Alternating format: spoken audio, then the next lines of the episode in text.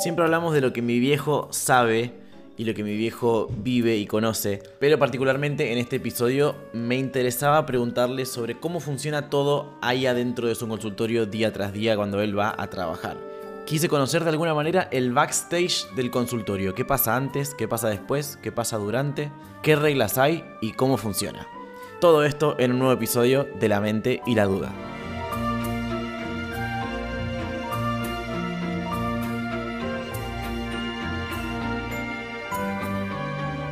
Hay algo que la gente no sabe, porque no sé si lo dijimos en algún capítulo, que es que este podcast cuando se graba en Rafaela, acá con los dos en, presencia del otro, física, eh, se graba en tu consultorio. Eh, que vinimos acá en realidad porque acá había menos ruido que en nuestra casa.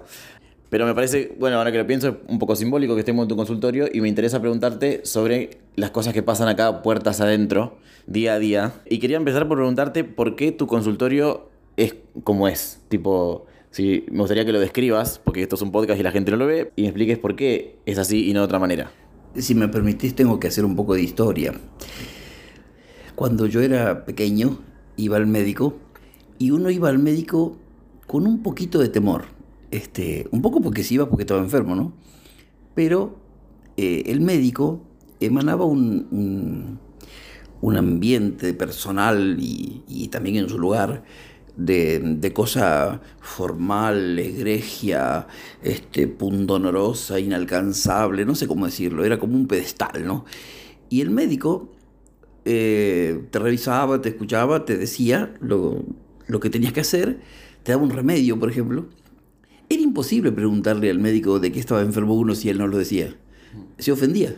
Este, usted tome eso, te decía. O, eh, ¿por qué me da este remedio, doctor? Y se enojaba. O sea, el, médico no permitía que vos le cuestiones o le preguntes, estaba muy alto, muy, mucho más arriba que uno. Y todo su ambiente emanaba eso, ¿no? Había diplomas que tapizaban todas las paredes, había este, elementos médicos, estetoscopios, tensiómetros de distintos tipos, lámparas especiales, este, y, y eso tenía que ver con que el médico tenía un lugar social bastante elevado, digamos, y que la medicina funcionaba desde el, supuesto de que el que sabe sobre medicina es el médico y vos no. Entonces, ¿de qué vamos a hablar? Vos haces lo que yo te digo y ya está, listo. Este, eso fue cambiando, gracias a Dios, se fue, fue modificando. Y cuando yo entré en mi residencia de salud mental, llegué con mi guardapolvo blanco, mi estetoscopio en el bolsillo, y lo primero que hizo la instructora fue decirme, sacate esas cosas y no las traigas más. Y a partir de ahí eh, comprendí que no solo eh, estábamos trabajando para que se destruyera esta verticalidad del modelo médico hegemónico, donde el médico es el que sabe y todo lo demás son auxiliares, el psicólogo es auxiliar, el, el bioquímico es auxiliar, el radiólogo es auxiliar. Y trabajábamos desde el punto de vista de que todos teníamos algo que decir y todos teníamos algo que hacer, y que los saberes eran distintos, y que no había un saber que englobaba a todos los otros, sino que cada saber era distinto, y que había un saber, que era el más importante de todo, que era el saber sobre el paciente, que el que más lo sabía era el paciente en realidad. Este, y que nosotros no sabíamos nada y teníamos que construirlo, investigarlo, buscarlo, encontrarlo. Este, a partir de ahí, y sobre todo el hecho de que trabajamos con salud mental, que se estaba todo en un proceso de desmistificación de, los peligros del, paciente mental y del misterio y de la demonización del paciente mental y de que había que eh, atarlo y que había que ocultarlo todo. Para hacer todo eso, este, también teníamos que tratar de que eso se, vislumbrara no solo nuestra actitud, sino hasta cómo íbamos vestidos. Nosotros no, no nos vestimos de médicos, digamos, en el hospital, eh, nos vestíamos de, personas que estaban trabajando ahí. Este, de última, los pacientes se daban perfectamente cuenta quién era el profesional y, y quién no. A veces había alguna confusión, pero este, no teníamos que marcarle al paciente, vos sos el enfermo y yo no, digamos. Entonces, a partir de ahí, desde siempre fue vestirse correctamente, con respeto, adecuado a la situación, pero sin marcar en algún, de alguna forma que éramos médicos. En el lugar de trabajo yo traté de representar eso también. O sea, eh, siempre traté de trabajar, depende de los tamaños de los consultorios que tuve, pero siempre traté de que la gente entendiera como que llegaba a un living. Vos fíjate que el escritorio aquí está en un rincón de la habitación, contra la pared, tiene una lámpara para que yo vea hasta al lado de la ventana, está la computadora, está el, el recetario, digamos, pero no está dividiéndome del paciente. Como si fuese un mostrador, ¿no? Claro, no es yo de acá y vos de allá, ¿viste? Porque los pacientes van de allá. No, no. Ves que hay sillas que no son sillas de, de, de consultorio, son sillas que pueden ser de un living, puede ser. Hay un, hay un diván que mm, algunos lo usan para acostarse y otros lo usan para sentarse, digamos. Este, La gente viene y si quiere se acuesta, si quiere se sienta. Sí. Y hay, hay gente que le gusta hablar de la acostada. Claro, hay, hay gente que viene de otras terapias donde hacía terapia este, estando acostada. Este, hay, hay, hay algunas terapias que utilizan eso. Freud hace de eso todo un- un- un- una parte de su edificio, porque para, para eh, obligar a la palabra, a la aparición de la palabra, Freud lo que hace es instituye el diván, el paciente mirando para un lado y él sentado detrás. O sea que no hay gesto, no hay carita, no hay nada, es palabra nomás, digamos, ¿no? Este, eh, entonces, en algunas personas eh, eso eh, les parece bien, se quieren acostar. Yo no estoy sentado detrás porque no tengo esa necesidad por mi forma de trabajo, pero este, trato de que la gente llegue a un lugar y se sienta cómoda, se, se sienta bien. Eh, los cuadros que ves en las paredes todos tienen que ver con algún paciente, son cuadros de pacientes o son cuadros que tienen que ver con un regalo de un paciente, o sea, son obras de arte de mis pacientes, menos este que es un regalo de, mm, de una familia cuando falleció una paciente que yo atendí mucho tiempo. Y bueno, hay libros, hay, hay, hay fotos, hay, hay este, algún que otro adorno, una planta, y ya está. O sea, yo creo que lo que necesito es darle al paciente un lugar donde se sienta contenido, escuchado, donde siente que, que está cómodo y no como que siente que lo van a diagnosticar y lo van a, a- a investigar y lo van a... Que de hecho, de alguna manera, el trabajo después va a ser eh, eh, en- enterarnos de qué le pasa, digamos, pero en un ambiente lo menos médico posible. Y eso fue cambiando con el tiempo. Tu primer consultorio tuviste que hacer ajustes y tu segundo y así. Te fuiste dando cuenta de que quedaba mejor alguna cosa que otra, que la gente cuando llegaba le servía más una cosa que otra. La gente no es toda igual. Eh, Entonces uno no puede tener un, un ambiente que le caiga bien a todos o que les guste a todos. Eh, por ejemplo, en el sello mm, con el que yo hago la receta, no dice doctor Ruiz Díaz. Doctor es un título que la mayoría de los médicos no tenemos. O sea, yo soy médico y soy especialista. Entonces pongo médico, psiquiatra, especialista. O sea, pongo mi número de registro de especialista, mi matrícula, pero no pongo doctor Ruiz Díaz. No hice el doctorado. O sea, la mayoría de los médicos no tenemos el doctorado hecho. O sea, es un error común decirle doctor a un médico. Claro, claro. Es, un- es- es una situación de uso. ¿m? Entonces, este, así como, como, como eso, hay personas que se sienten muy bien porque vos no le tirás con los diplomas por la cabeza, digamos. Pero hay otros que te preguntan, usted es doctor, ¿no? que se está tan acostumbrado a otra cosa que hasta por ahí te das cuenta que se sienten un poco inseguros. Eh, hay personas que sienten seguridad por su forma de ser en ese médico paternalista que los domina, siente celos, mira, no digo que los maltrata, pero los mira desde otro lugar y, y, los oculta y le pide eh, estudios. Este, muchas veces me dice, ¿usted no me va a pedir ningún estudio? A veces pide y a veces no, o sea, lo, lo que creo que haga falta. Pero entonces desde ese eh, hecho de que aprendí que la gente llega desde, muy, desde muchos lugares de su vida, de su historia, de la cultura al consultorio, sé que no puedo tener un consultorio que le guste a todos, ¿cierto? Pero creo que es el consultorio que a mí me gusta eh, darle a la gente y creo que a la mayoría de la gente le gusta este consultorio. Un, un, un, un livingcito cómodo para, para, para estar charlando. Y algo que no se me ocurrido preguntarte nunca, y ahora se me ocurrió recién, que vos usás un ambo. Sí. ¿Y por qué? Bueno, eh, ahora cuando, cuando la vida pasó, hubo eh, 30 kilos de más de mi historia. este, yo en general eh, trato de ponerme ropa cómoda, ¿no es cierto? Y tengo algunas cosas que son unas túnicas eh, eh, que tengo, pero que la gente no está acostumbrada a eso, me- lo ve medio raro. Yo me di cuenta que cuando me pone, no, no pueden dejar de hacerme comentarios y qué sé yo. En algunos momentos y en algunos otros lugares, por ejemplo, eh, yo atendí en verano en Bermudas. Y mis pacientes vienen en Bermudas. O sea, ¿qué problema? Si él viene en Bermudas, ¿por qué no lo puedo atender yo en Bermuda, digamos? ¿cierto? Y también tuve problema con eso. Una persona que vino y que después comentó que, ¿cómo? Él que era tan importante y yo le voy a atender en Bermuda. Y él que tiene una cosa tan importante como una enfermedad y yo en Bermuda, digamos. Entonces, como te digo, no hay forma. Yo en este momento de mi vida, la verdad que me, me he dejado estar con algunas cuestiones y me pongo lo que me queda más cómodo. Pero también ves que no tiene bordado nada, es como una, es como una remera así nomás. Entonces vengo mucho en remera en verano o en alguna de estas partes de arriba de los ambos porque simplemente es cómodo. No, no por una cuestión de uniforme. No, para nada. para nada.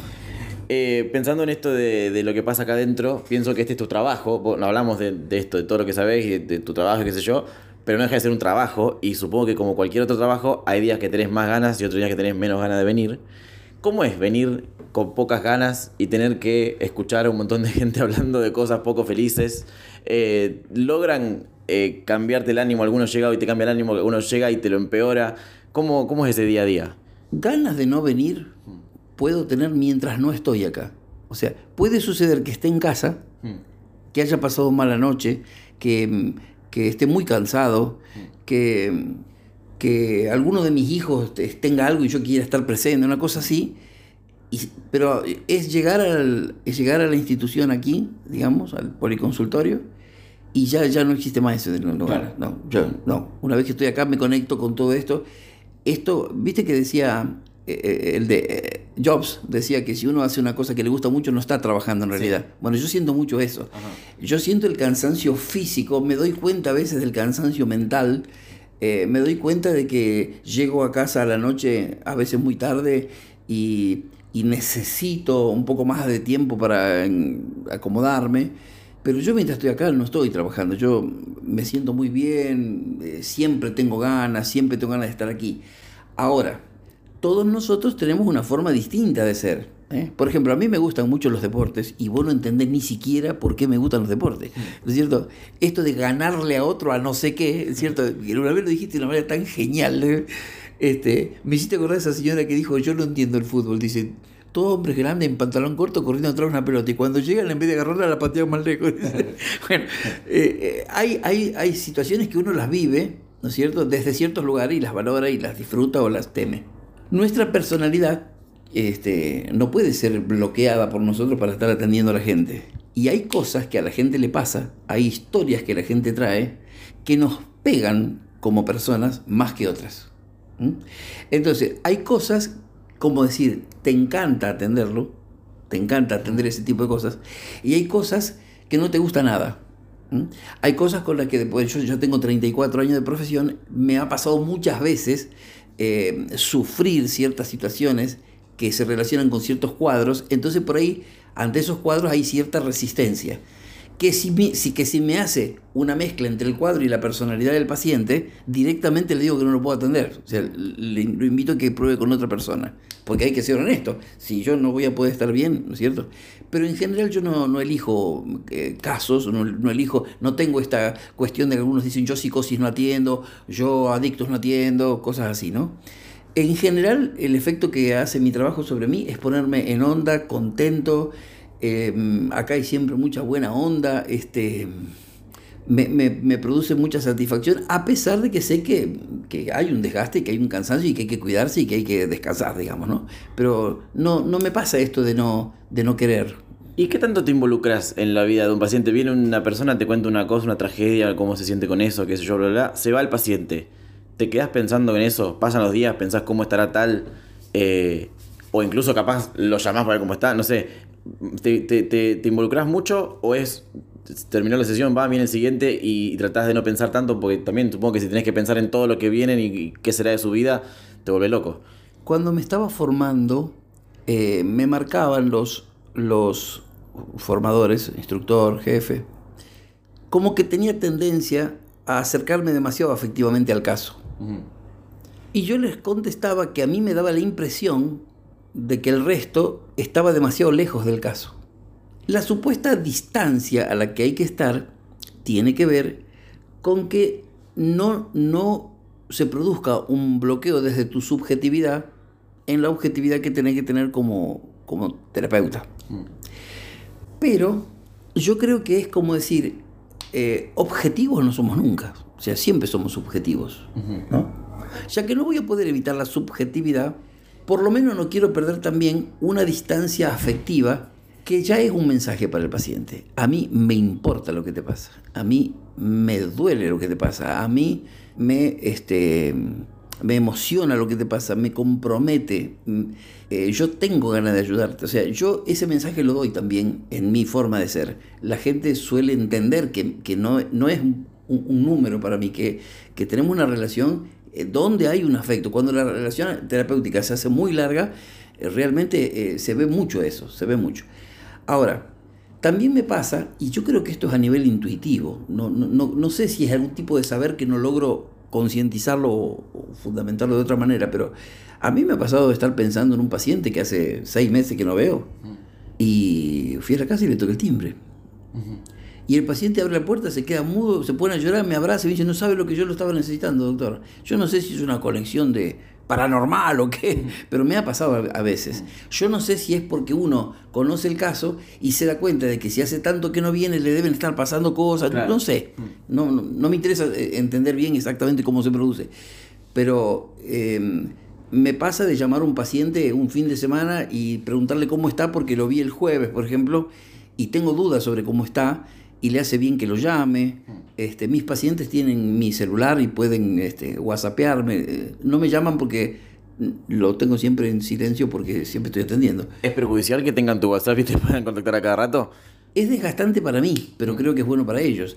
A algunos tengo que frenarlos porque les tengo que hacer ver que es para un momento especial, porque pretenden hacer la terapia toda por WhatsApp, digamos. claro, claro. Entonces no, no, para, está bien, yo, estás ansioso, pero vos tenés turno ahora dentro de dos días, lo hablamos tranquilo.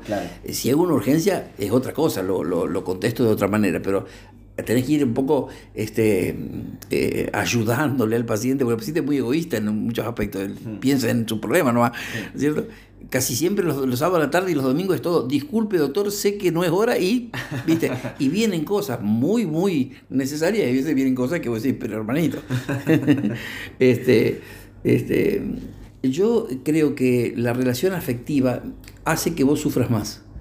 Este, al involucrarte más afectivamente, sufrís un poco más.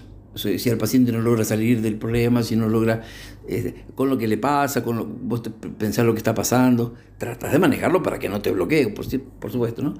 Pero creo a su vez que así como te cuesta más porque sufrís más, le das más cosas al paciente. Creo que hay ahí una cosa, a mí me lo han dicho, me lo han agradecido pacientes, este, el hecho de que eh, usted estuvo al lado mío, sí, como profesional, pero lo sentí implicado en mi historia, lo sentí este, eh, este, realmente necesitado de ayudarme y eso me ayudó, digamos, ¿no? Entonces son, son este, digamos, siempre vivencias personales en cada caso y en cada paciente. Eh, está pasando que está habiendo cada vez de a poquito un poco más de proporcionalidad de hombres contra mujeres. Siempre fueron mucho más las mujeres que consultaban. Ahora está habiendo mucho más hombres. Y se da, y se da también con los hombres, porque no es una relación afectiva hombre-mujer, es una relación afectiva que este, une dos personas, eh, una con necesidades y otra con la necesidad de ayudar, digamos, una cosa así. Este, pero me, me da la impresión de que es, es- está, es un poco la marca de mi forma de ser en, el- en la profesión, va.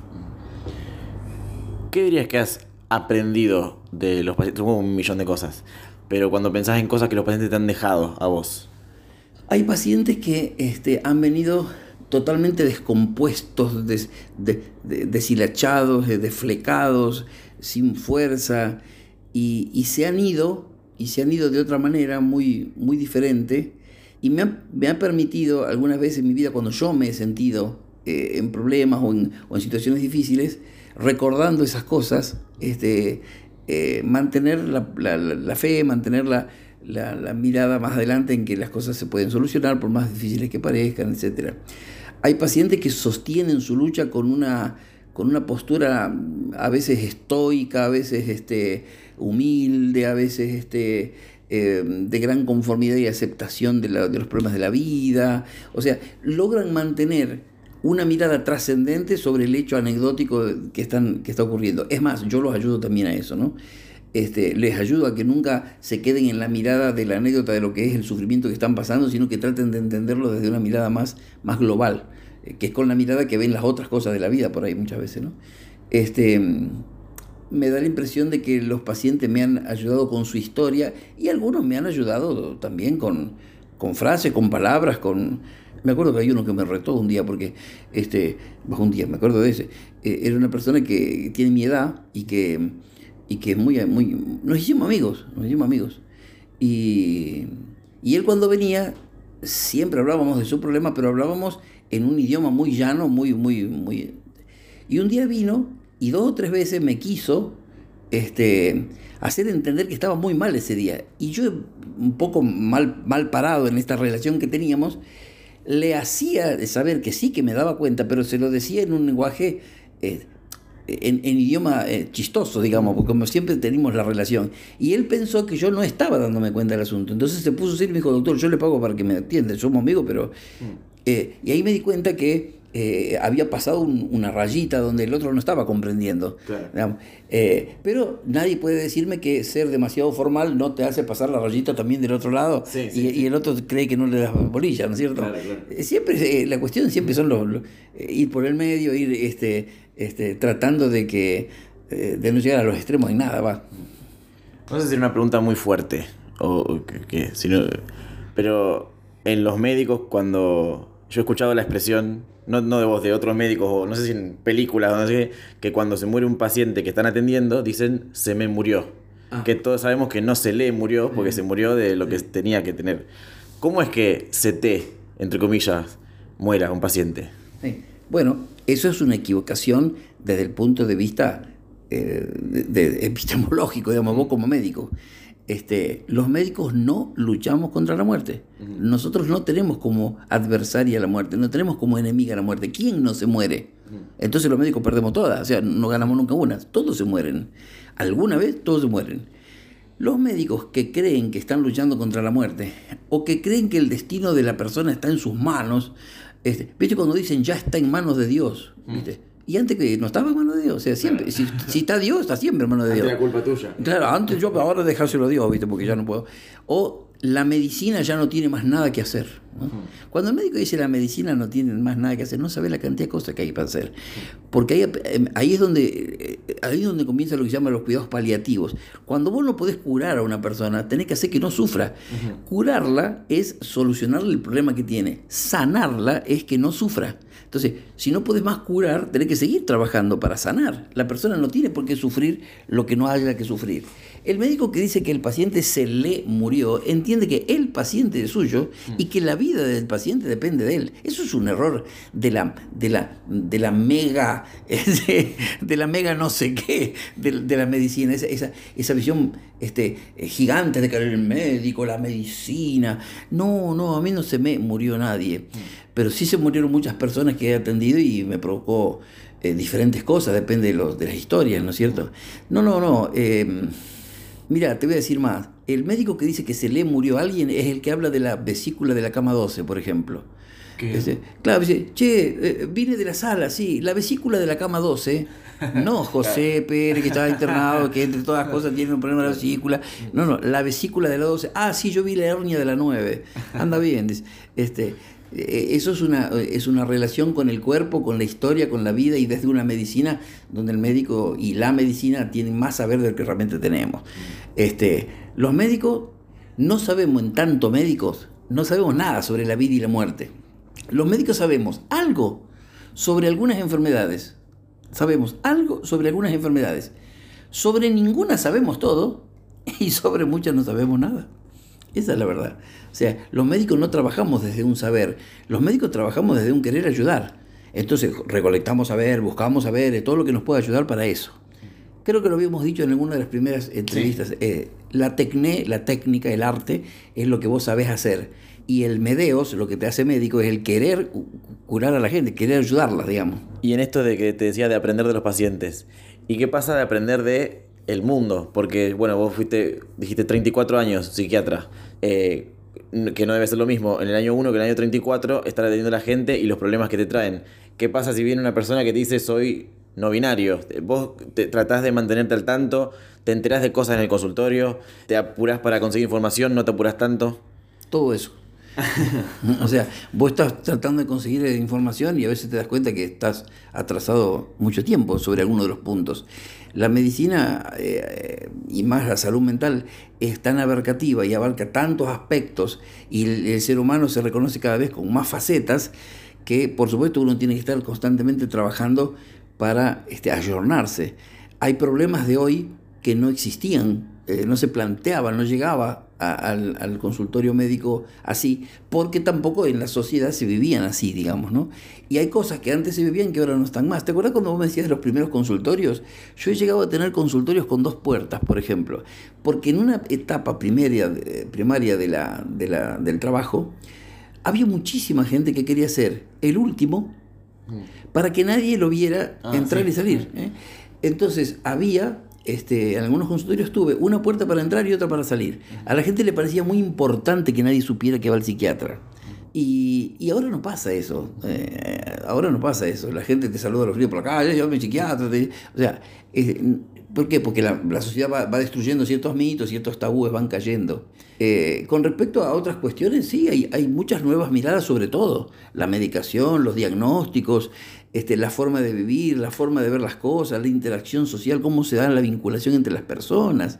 Eh, este tema que vos planteás, por ejemplo, de la cuestión de las identidades y todas estas cosas, este, es bastante complejo. Eh, no es una cosa que uno eh, lee un artículo, ah, bueno, es así, listo. Mm. Este, es muy complejo. Este, es una forma de pensar muy diferente sobre ciertos puntos. Entonces, tanto en eso como en otras cosas, uno tiene que mantenerse informado y tratar de recabar información este, muy variada. También es necesario recabar la información variada, porque no solo vos tenés que tener la información que podríamos llamar la oficial, tenés que tener la del cómo se vive también.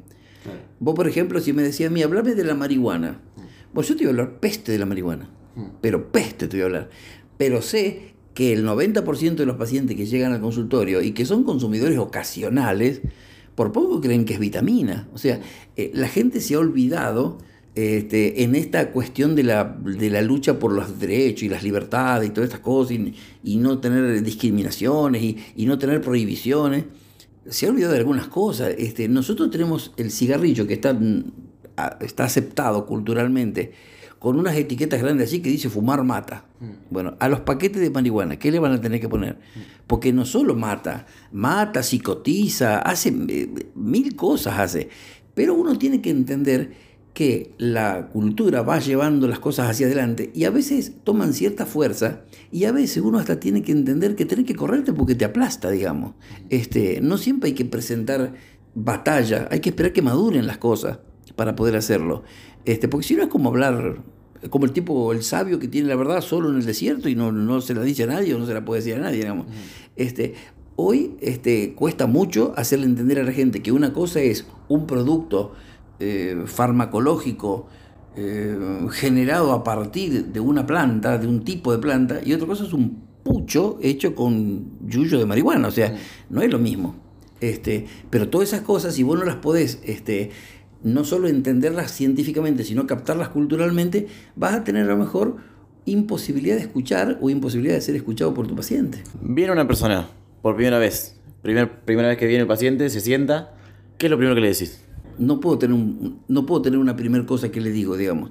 Entra llorando, entra sonriendo, entra... Ah, ahí ya vos ya observás... Todo. O sea, entra solo, entra con la mamá, entra con el marido, entran cuatro. Mm. Este, entran cuatro y tres lo miran a uno y ese uno mira para el piso. O sea, es, diferente. A veces vienen de a cuatro. O sea, ¿se puede venir de a cuatro acá? Sí, sí. En la, en la primera consulta yo trato de que las cosas sean lo más, lo más llanas para la gente y para el paciente. O sea, a veces el paciente solo no entraría, pero con dos o tres de sus familiares entra. A veces las personas tienen miedo, esto es muy común, de que el paciente entre acá y no me diga lo que me tiene que decir, según ellos, y ah. yo no me dé cuenta. Entonces lo vienen como a vigilar, como a... A, veces vienen, vienen a acompañar, a controlar, a, pero son todas angustias que hay que tratar de cobijarlas y darles, darles cabida. A veces la persona te pide un turno para ellos, y el turno es para que explicarme lo que voy a ver cuando venga el, ah. paciente, ¿cierto? Y vos tenés que entenderlo, no podés ofender, ay, ¿cómo usted me va a venir así? No, todo es conocimiento, todo es dato. Mm. Porque, por ejemplo, una familia que viene y me dice, mire, él no le va a decir, él no le va a decir, pero se vive comiendo las uñas. Bueno, esa familia entiende que eso es muy importante y yo lo tengo que saber. Claro. Este, eh, hay, eh, a veces hay personas que este, eh, hacen cosas mucho más jodidas que comerse la uña, ¿no es cierto? Y entonces me las dice. Entonces vos ya sabes un dato sobre el paciente, pero sabes también los datos del entorno. Sí, claro. Porque ese paciente cuando sale del consultorio vuelve a ese entorno. Si es un entorno perseguidor, si es un entorno frío, si es un entorno comprometido, si, si, si están si están del moño también ellos, o sea, porque hay, hay de todo, ¿no es cierto? Entonces uno para ayudar al paciente muchas veces tiene que tomar contacto con el, con el este, grupo conviviente, con el ambiente, el contexto de las ideas. A veces te enterás después de un cierto tiempo que el paciente tiene una religión que un montón de cosas no, no las puede hacer. Entonces vos también ya tenés que sacártela esa como chance de, de usarla porque no la va a poder hacer. Este, y hay que pensar todo eso. Por eso es una cuestión creativa de cómo encontrar junto con el paciente, en el tiempo del paciente, en el modelo del paciente, en el estilo del paciente, con el entorno del paciente, una salida hacia una mejor situación de salud. Y ahí una vez que empieza la charla, la primera charla, la segunda charla, la tercera charla, vos sos como una especie de entrevistador que tiene que sacar la información como para que te vaya alargando. Y en algunos momentos vos tenés ciertos truquitos para que te diga algo. a veces, por ejemplo, me imagino que a veces vos ya sabes o sospechás algo y le tenés que hacer la pregunta indicada para que te lo diga. Tanto los psiquiatras como los clínicos, como algún tipo de especialidad, a veces vos el diagnóstico lo haces cuando abrís la puerta y él se levanta de la silla que está en la sala de espera. Mm. Cuando se levanta, haces el diagnóstico ya. Pero el problema es que, que yo haga el diagnóstico de lo que él tiene, solo es la mitad del trabajo él tiene que saber lo que tiene, o sea, él tiene que tomar conciencia de su problema. Tiene que tomar conciencia de su problema, de si es grande, de si es chico, de si tiene salida, de, de qué cosas van a favor o en contra de ese problema, de qué cosas de él se juegan en la generación del problema o no. Entonces, sí, sí, muchas veces el, paciente, por la forma de caminar, por cómo entra, por cómo te mira, por dónde se sienta, este, te da un montón de información, un montón, un montón de información. Este, no solo con respecto a, si el paciente es temeroso o está tranquilo o es este, eh, canchero y comprador, este, no solo eso, sino que a veces casi el diagnóstico está hecho, digamos, del, paciente. Eh, esto, esto todos, los, todos los médicos, todos los terapeutas, todos los psicólogos que trabajan hace mucho tiempo saben de esto. O sea, uno no, uno no, no, lo dice como una seguridad total, pero a los tres o cuatro sesiones confirmás que eso que viste en el primer momento era, era eso, digamos. Ahora, una forma en, eh, buenísima de equivocarse en un diagnóstico, ¿sabes cómo es? Si vos pensás que una persona tiene algo y le dirigís todas las preguntas alrededor de ese algo, posiblemente te convenzas que es eso. Suponete, viene un paciente, yo soy clínico, viene un paciente y yo creo que tiene gripe. Se siente el paciente, cara de dolor de cabeza, cara de, cara de tengo frío, ¿no es cierto? Y viste, pienso yo, es gripe. Entonces le digo a usted, ¿le duele la cabeza? Sí, es gripe. Eh, estamos en invierno, ¿no? Sí, es gripe. Hay mucha gripe en este momento, es gripe. Este, ¿Hay alguien en su casa que haya tenido gripe? Sí, la vecina, y, viste que... Entonces yo hago preguntas que apuntalen ese diagnóstico y me termino equivocando porque era triquinosis.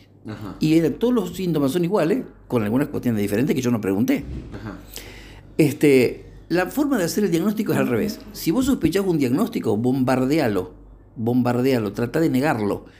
Si resistes eso. ¿Cierto? Ahora, la construcción, como decíamos el otro día, del diagnóstico es un poco la estructura de la personalidad del sujeto y después qué momento, qué problema específico va teniendo. Una cosa que no te contesté es, como decís, ¿qué le decís? ¿Qué es lo primero que decís? Más o menos es eh, qué lo trae por aquí, mm. este... Eh, a veces eh, es, casi nada lo que digo.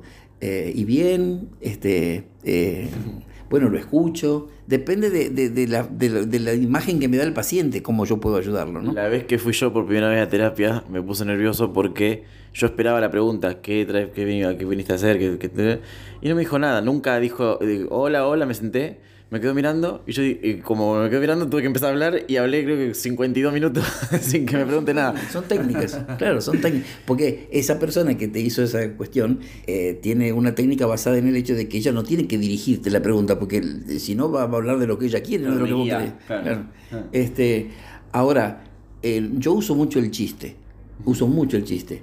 Cuando vos se planteas al paciente, ves cómo viene, ves que a lo mejor lo primero que necesita es tranquilizarse, lo primero que necesita es sentirse bien y después vemos de qué hablamos. Este, hay un chiste muy repetido donde la gente me dice, eh, permiso, bueno doctor, ¿cómo le va? Y yo le digo, usted es primera vez, ¿no? Sí, me dice, ¿cómo? Porque, porque me di cuenta porque a veces cuando el paciente viene primero o segunda vez, no me acuerdo si es primero o segunda vez, este, pero cuando me preguntan cómo le va, me doy cuenta que es de primera vez. No hay que preguntarle cómo le va al psiquiatra. ¿Y por qué? Me dice. Y porque el psiquiatra le va a contestar mejor que usted, que tiene que ir al psiquiatra. bueno, esas cosas a veces sirven para romper el, el, hielo y sentirse más cómodo el paciente. Este, pero no hay una pregunta que inicia, digamos, siempre de la misma forma. Un chisme. Lo que sí hago siempre, siempre, siempre, ¿sabe qué es? En la historia clínica, la primera frase que, que, sale de él, la primer párrafo, el, el, primer párrafo explicativo, lo anoto textual. Ajá. Textual. Y te digo más, la segunda vez que viene, le digo, vamos a hacer de cuenta que usted no vino nunca. Vamos a jugar que esta es la primera vez. Dígame otra vez a qué viene. Y anoto la diferencia entre cómo lo dijo la primera vez y la segunda. Son técnicas que uno aprendió desde y que dan, muchas veces dan información. ¿sí? Ajá, ajá. ¿Se podría decir que hay una parte de tu trabajo, como cuando estás entrevistando y qué sé yo, que es un poco engañar al paciente?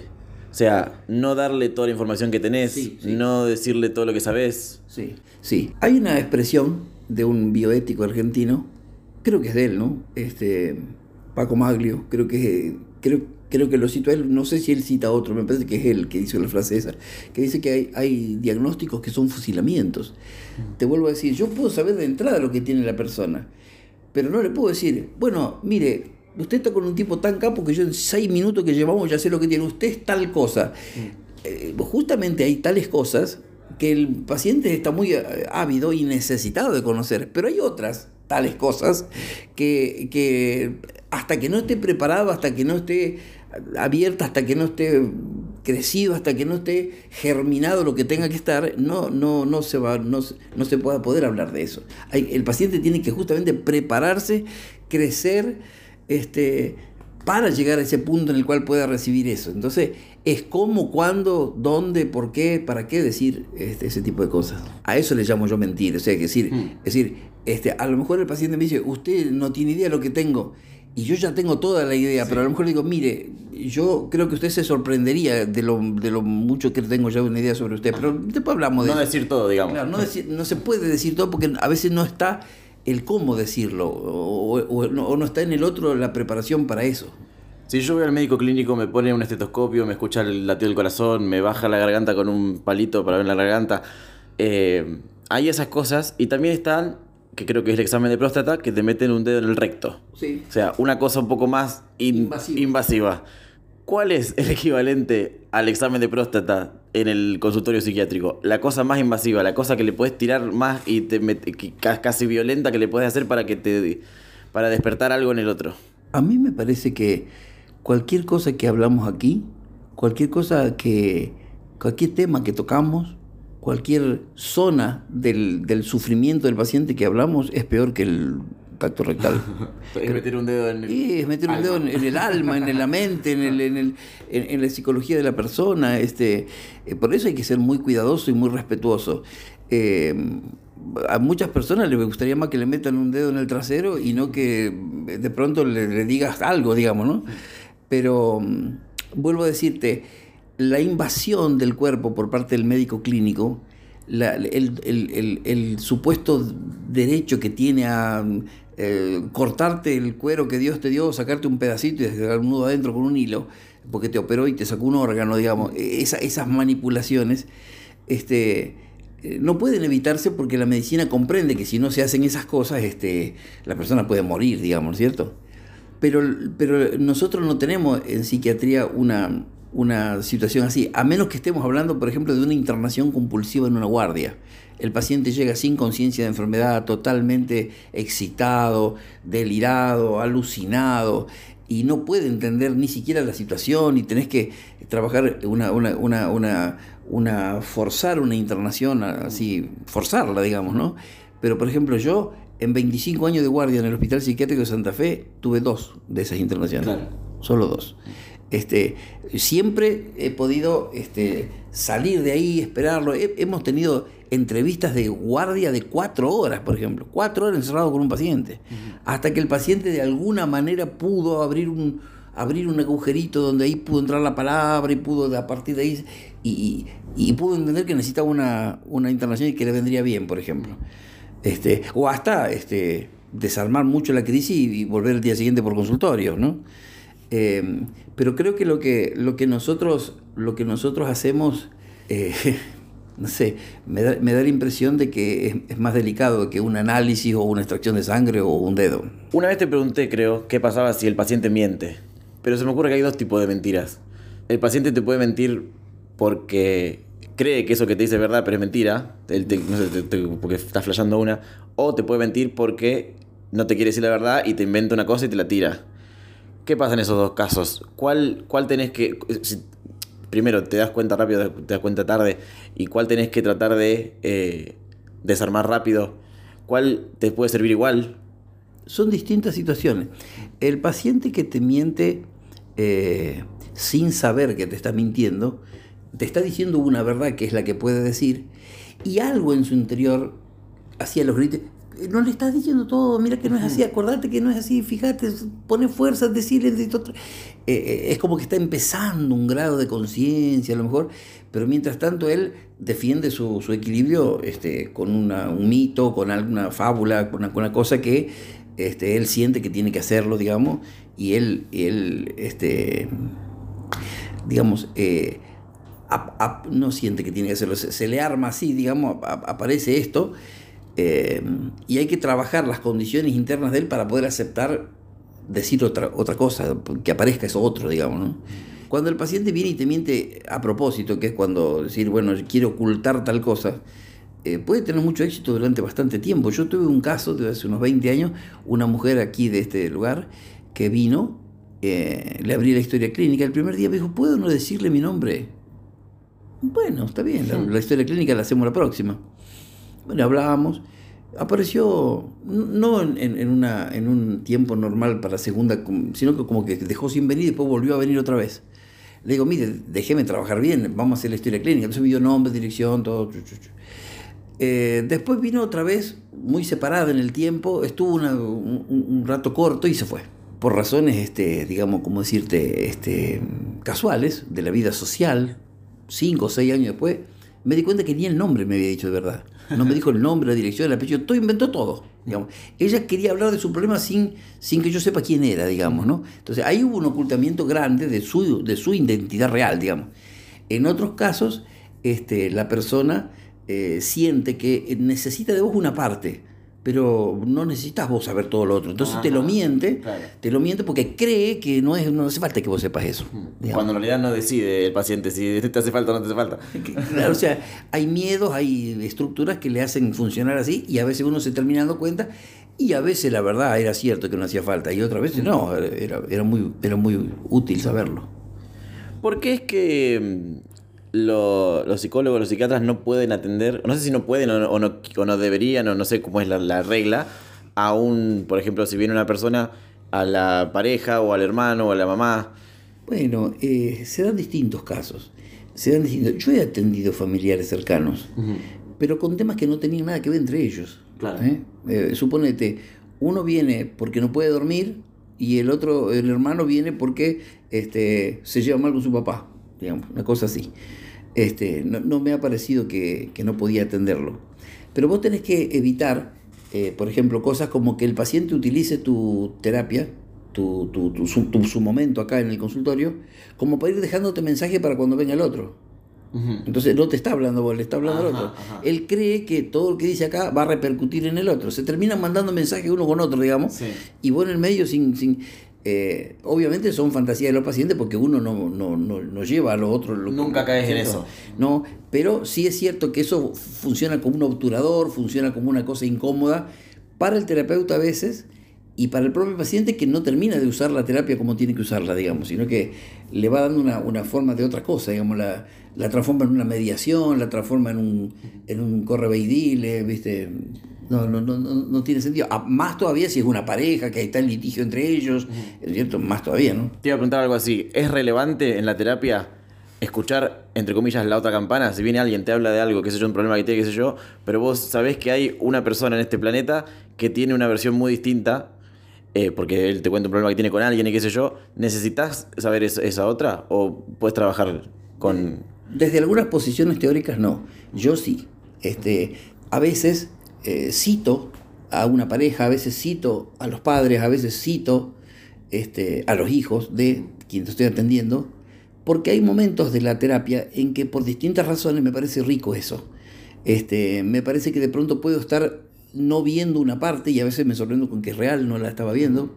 Este, a veces me parece que la implicación y el tomar conciencia de ellos en este punto termina funcionando bien en relación con mi, mi, paciente. Es como aceitar un poco los mecanismos, ayudarlos a concientizar a los de afuera también, trabajar con el entorno sería. En una palabra, eh, muchas de las primeras consultas, muchas de las primeras consultas, la gente no viene sola y yo permito que no estén solos si realmente no quieren estar solos a veces te das cuenta que no es que el paciente no quiere estar solo, sino que el acompañante no lo quiere dejar solo. Pero bueno, uno lo va tomando durante la terapia, lo va, lo va apartando, lo va protegiendo después de eso, ¿no? A veces se necesita, por la personalidad del paciente, te, tendés a darte cuenta de que hay mucho que no te debe estar diciendo y que algunas de esas cosas deben estar molestando mucho y no hay tiempo para esperar. Y vos decís, bueno, eh, me permite que llame a su esposa, me permite que llame a sus hijos, me permite que tenga una reunión, a veces con el presente y a veces no. Depende, depende de los distintos modos. Hay que ser creativo, hay que ser abierto, no hay que, no hay que jugar todo en una sola carta y a una, de una sola vez, hay que ir armando la situación. ¿Cómo funciona el famoso, esto sí es una ley, supongo, el famoso secreto profesional? Vos viene alguien, te habla y vos por ley no podés decírselo a nadie afuera del consultorio, que no es así? Mm. Hay una cierta ahí eso, eso es una cuestión de medicina legal que a lo mejor yo no te doy exactamente la, no, sé si te puedo dar exactamente la respuesta, porque el, dispositivo para escuchar para, a un paciente, si no le puede proveer al paciente de secreto, es como que yo te regalo una pelota pero con un agujero. Claro, no, no. O sea, el, paciente necesita, entre otras cosas, un secreto. yo, después de la primera consulta, en general le planteo a la gente que hay que responder tres preguntas al final. Una la tengo que responder yo, y es qué le pasa a mi paciente, ver qué tipo de problema tiene e ir pensando una estrategia para ayudarlo. Esa es la pregunta que me queda a mí. La pregunta que le queda al paciente, para contestarla él, hacia él, no me la tiene que contestar a mí, es si él piensa que yo estoy capacitado para ayudarlo. Porque a veces uno va a una persona que puede tener muchos lauros y muy famosa y siente que no le dio importancia, que no, le prestó atención, lo atendió rápido, no, no le gustó. ¿Te han dicho eso a vos como, che, no sé si me sirve esto? Sí, sí, sí. En varios, termino esta idea y después te cuento eso. El paciente le digo, tenés que responder dos preguntas. Una, si te parece que yo estoy capacitado. Si a vos te parece que yo no estoy capacitado, que es una cuestión de piel tuya, digamos, no vengas. Vos tenés que ir a un médico que te dé seguridad, ¿viste? Porque vos tenés que. Son cosas importantes lo que vos tenés que trabajar. Y lo otro es, si vas a tener la capacidad, si sentís que tenés la, la relación conmigo a través de esta primera charla, si te parece que me vas a poder contar cualquier cosa.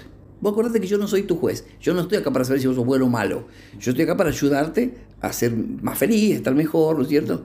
Si, si necesitamos eso, yo necesito que vos puedas decir cualquier cosa que tengas que decir. A veces hay que decir cosas terribles. Bueno, vos tenés que preguntarte entonces si yo sé, si te parece que yo sé, y si te parece que me va a poder contar cualquier cosa, porque total va a quedar acá. Si vos podés hacer eso, seguí viniendo. ¿eh? Entonces, en ese, en ese decir, el paciente a veces, este, cuando dice ciertas cosas, no sabe las cosas que está exponiendo cuando las está diciendo. Eh, a veces está, está, está, abriendo su alma de una manera muy clara y no se da cuenta. Y otras veces, sí, está tan angustiado, está tan, eh, tan mal, digamos, que todas sus defensas están alertas y no puede hablar de muchos temas, ¿no? Entonces, el secreto es necesario para funcionar. Yo le digo a los pacientes, usted cuando sale de acá le puede decir a los amigos, fui del psiquiatra, me parece bien, me parece mal, me entretiene, me cuesta, hablo más, hablo, pero ¿qué decimos? ¿Qué decimos? Por favor, no se lo diga a nadie. Ah, él tampoco debería hablar de eso. Si él acostumbra a alguien de su entorno que cuando sale del psiquiatra se va a tomar un mate y le cuenta todo, algún día no me va a poder decir a mí cosas que a él no le va a poder decir. Ajá, entiendo. No me la va a poder decir a mí porque el otro va a estar esperando que también se la cuente a él. Entonces, este lugar es secreto para nosotros dos. ¿eh? De pronto el, tema judicial, eh, uno que escucha cosas terribles, mm. uno que escucha cosas terribles. Eh, eh, como los periodistas también, ¿viste? que a veces defienden la fuente. Bueno, yo, me, yo me he planteado que en algunas situaciones hablar de lo que un paciente te dijo puede ser hasta una ayuda para vos en el momento de tener un problema con un paciente. ¿Cómo? Suponete que un paciente te acusa de mala praxis. Le diste mal un remedio, tomó una pastilla que no tenía que tomar, no le hiciste tal análisis, ¿no es cierto? Entonces vos a lo mejor podrías decir, este paciente no venía nunca, siempre me decía tal cosa, eh, siempre era reactivo a la idea de tomar remedios, yo le daba los remedios y no los tomaba. O sea, puedo decir un montón de cosas para defenderme a lo mejor, ¿no es cierto? Pero no sé si las diría, porque mi compromiso con el hecho de que, de que el secreto es importante, eh, no es, es importante, pero yo soy más importante y si me tengo que defender te mando al frente. No es importante, pero este, no quiero pagar ninguna multa, pero no, no, es importante, es ideológico. Entonces yo creo que este, es, es totalmente este, eh, una, una, una, institución, un- un- una parte del dispositivo que no puede negarse. No sé si existe la obligación realmente eh, eh, fuerte del punto de vista de los, de los jueces de hacerme decir todo. Sí los jueces me pueden obligar a presentar una historia clínica, de hecho me ha pasado. Me ha pasado de presentar una historia clínica. Este, me ha pasado de un paciente que me mandó una, una requisitoria para que yo presente su historia clínica ante el juez. Y hasta me ha pasado de yo decirle al paciente, discúlpame, vos necesitas que yo presente tu historia clínica por este litigio que vos tenés con Juan y con Pedro. Eh, claro, claro, doctor. Y no puedo hacer una especie de resumen de tu historia clínica, de tu tema. Y mi abogado dice que no, que la mande, pero así, original. ¿Vos te acordás lo que me contaste en la segunda eh, entrevista? ¿Vos querés que todo el mundo se entere de eso? Porque a lo mejor él tiene problema con el patrón, pero en la segunda entrevista me contó que engañó a la señora. Claro, claro. También quiere que se sepa, ¡oh, no! bueno, entonces, o sea, eh, eh, el paciente necesita eh, cierta cu- cuestión de, de- de- de análisis de eso más, de otra manera. ¿va? Entonces, eh, la, la información que requiere la justicia este, es una información que uno este, está obligado a darla hasta cierto punto de, de- de- y, y- y ver cómo la daba, qué sé yo, ¿no es cierto? Si el- de pronto te cae un oficial de justicia y te lleva la computadora, pues no puede hacer nada. Pero bueno, Antes hablábamos del tipo que te decía que, que no le sirve tanto. ¿Qué pasa si uno viene y dice, "Che, esta va a ser la última porque quiero dejar? Y a vos te parece que no, no debería dejar. Mil veces pasa eso. O sea, eh, está el que vos le decís que venga y no quiere, y está el que dice que ya se tiene que dar el alta y vos decís, no, te falta todavía, ¿no es cierto? Está el que vos le decís, anda nomás, no vengas más y no quiere dejar de venir. O sea, hay, hay- hay de todo, ¿no es cierto? Pero sí, una parte de la resistencia eh, se transforma en, por ejemplo, ya estoy bien, ya estoy bien, a los dos minutos de estar bien, ya estoy bien.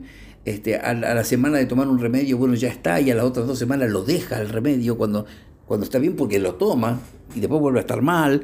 O sea, se dan todas esas cosas, sí, sí, sí, se dan. Son parte de la naturaleza humana y uno tiene que tratar de ver qué tipo de relación establece con los pacientes, porque así como a veces eh, el general de los pacientes necesita lo que yo llamaría una posición blanda, de compromiso, de aceptación, de entrega, de, de- de comprenderlo al paciente, de entrarlo acá y acolchonarlo para que él pueda hablar. Hay otros pacientes que necesitan cierta direccionalidad, cierta firmeza, establecer con ellos cierta eh, capacidad de, de- de- conducción, digamos, del paciente, porque tiene tendencia a abandonar los tratamientos, los trastornos bipolares, cierto tipo de, de- psicosis paranoica, eh, eh, tienen eso. Entonces ahí es necesario establecer con un, pa- un paciente una re- relación que a él le sirve, que es donde vos tenés más poder que en otros casos, para poder este, ayudarlo a que no cometa ciertos errores, ¿no? ¿No te da, ¿no te da cosa que vos, por ejemplo, hablaste de eh, todas esas cosas que vos eh, ves en los pacientes y ellos no? En cómo mirás, cómo se para, cómo se levanta, cómo camina, cómo entra al consultorio y que alguien te escuche y la próxima vez que venga a un consultorio esté pensando, bueno, tengo que caminar de esta manera y sentarme de esta manera porque me está mirando, me está observando, me está, qué sé yo. Para terminar de ponerlo nervioso a ese o, o tranquilizarlo, este, haga lo que haga, yo me voy a dar cuenta de dónde lo hace. o sea, este, es mi trabajo. Eh, pero, ¿qué ganaría él, por ejemplo, si en vez de mostrarse normal, se muestra diferente? Si a mí es al que principalmente me tiene que mostrar su realidad. O sea, eh, yo no lo estoy calificando. Eh, encontrar eh, y ponerle un nombre, a lo mejor, o no, a eso que le pasa, es el camino para solucionarlo. o sea, le sirve. A mí, a- a- él tiene que venir acá este, lo más valientemente dispuesto a, confiando en mí, justamente mostrar sabiendo que yo no le voy a calificar o no lo voy a juzgar por eso, digamos. Pero en el mundo hipercomunicado que estamos, pasan estas cosas que voy a decir. La gente lee en Google no sé qué cosa y, ya lo incorpora, como, ¿viste? Y a lo mejor lo que le es una pavada, ¿viste? Pero eh, suponete que un paciente escuchara esto y a partir de allí, la próxima vez que venga, sea más, este, más arquetípico en su, y, más protocolizado y más. Bueno, le va a pasar un tiempo y después se va a ablandar de nuevo. O sea. Eh, son los precios que pagamos por la hiperconectividad que tenemos que no siempre nos enteramos de cosas útiles, ¿no? Y bueno, estuve hablando de bien el paciente, cómo es el paciente, cómo se desarrolla, cómo es tu consultorio, qué sé yo. ¿Y vos fuiste alguna vez a terapia? No. Este, yo lo que tuve fueron eh, situaciones terapéuticas más bien grupales en la formación y durante mi carrera como médico. Es más, en este momento estoy viviendo una. Mm. Este, em, yo soy una persona que valora mucho el trabajo grupal. Mm. Em, nosotros, por ejemplo, con el con el tema de, COVID, eh, hicimos una gran cantidad de, acciones eh, terapéuticas, digamos, hacia la población, hacia los pacientes y hacia nosotros. Y yo me incluyo en ellas. O sea, al generar dispositivos que contengan, vos estás contenido también. Yo en este momento estoy trabajando en un hospital, que es un hospital geriátrico, donde hay 100 pacientes internados, adultos mayores, y también tiene un área para adultos y jóvenes este, agudos, digamos, un hospitalito de pueblo.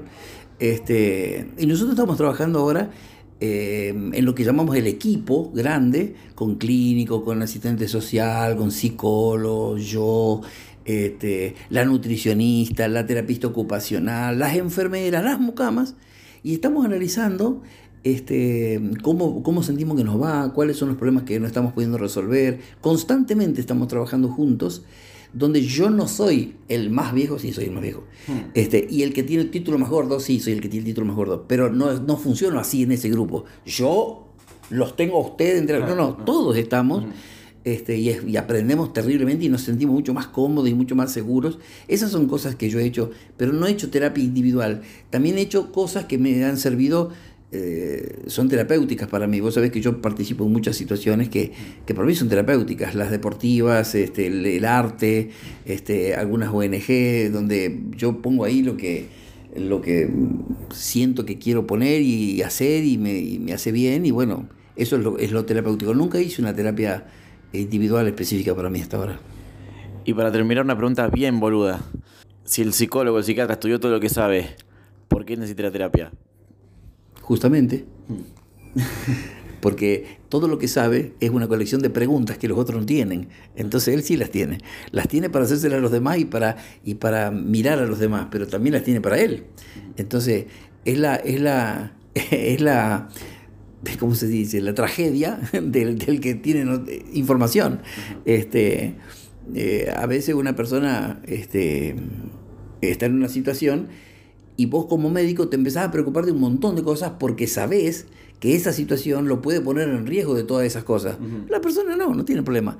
Entonces, una, un terapeuta puede necesitar terapia porque empieza a tener dudas, porque se angustia, porque hay casos que lo mueven más que otros, porque le pasan cosas en su vida, porque nosotros que somos personas que sabemos escuchar y que intentamos elaborar con el otro soluciones para su vida. Y nosotros no tenemos una vida, nosotros no, sabemos todo. Este, nosotros tenemos nuestra vida, nuestros problemas, nuestros dilemas, nuestros miedos, nuestros fracasos, nuestros deseos. Este, y si bien en el consultorio específicamente estamos ayudando a alguien, en nuestra vida, no específicamente, sino en general, tenemos un montón de cosas abiertas que a veces necesitamos que nos ayuden a verlas. Esto fue La mente y la duda. Te esperamos el próximo lunes con un nuevo episodio. Por cualquier consulta, la mente y la duda arroba gmail.com puedes mandarnos lo que quieras. Preguntas, consultas, mensajes, lo que sea. Adiós.